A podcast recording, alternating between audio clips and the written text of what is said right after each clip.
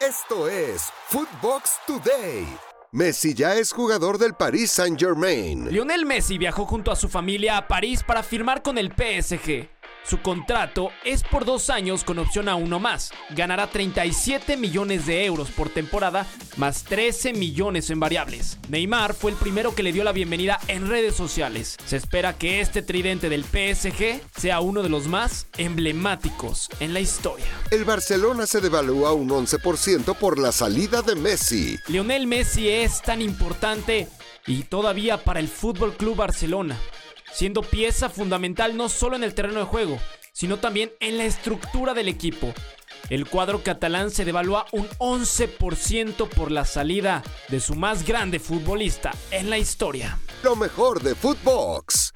¿Por qué se fue Messi del Barcelona al PSG? Rafa Márquez Lugo y Fernando Ceballos tienen información exclusiva en Eurofootbox. Eh, es, es únicamente un tema económico. Eh, Messi dice, acepté rebajarme mi salario al 50%, ¿no? Y entonces todo el mundo dice, bueno, ganaba 50, iba a ganar 25. No, no, no es así. A veces se nos olvida que el contrato de Messi tenía bonus que, que, su salario llegaba hasta casi 80 millones de euros al año. Messi estaba dispuesto, eso sí, a programar el pago a, a, cinco años, ¿no? Que, que fue lo que buscó el Barcelona. Era imposible. En Mother Soccer, Juanjo Buscalia estuvo con André Marín y el ruso Brailovsky con más detalles de la llegada de Messi al PSG. Eh, creo que PSG tiene recursos como para necesitar de Messi que le dé el salto de calidad, que aparezca en, en determinados momentos, que no sea Deportivo Messi, sino que Messi sea uno más de, de, de, de, un buen equipo,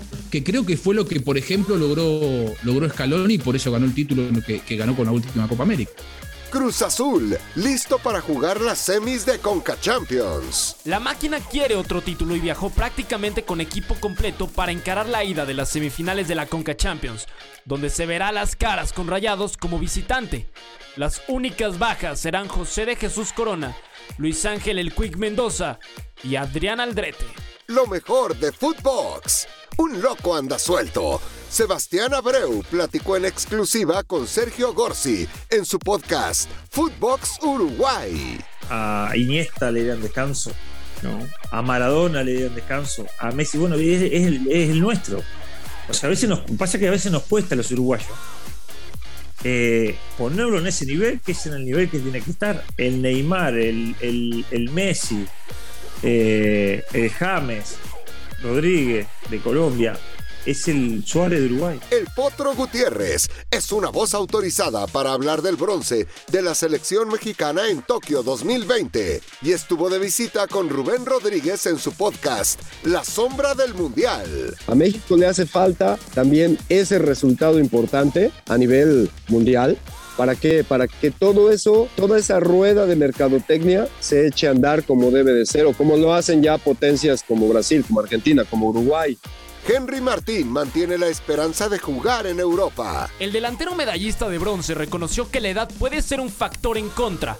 Henry Martin no pierde las ilusiones de poder emigrar a Europa, aunque reconoció que debido a su edad puede que se complique un poco ese plan. Todo listo para el arranque de la segunda edición de la League Cup.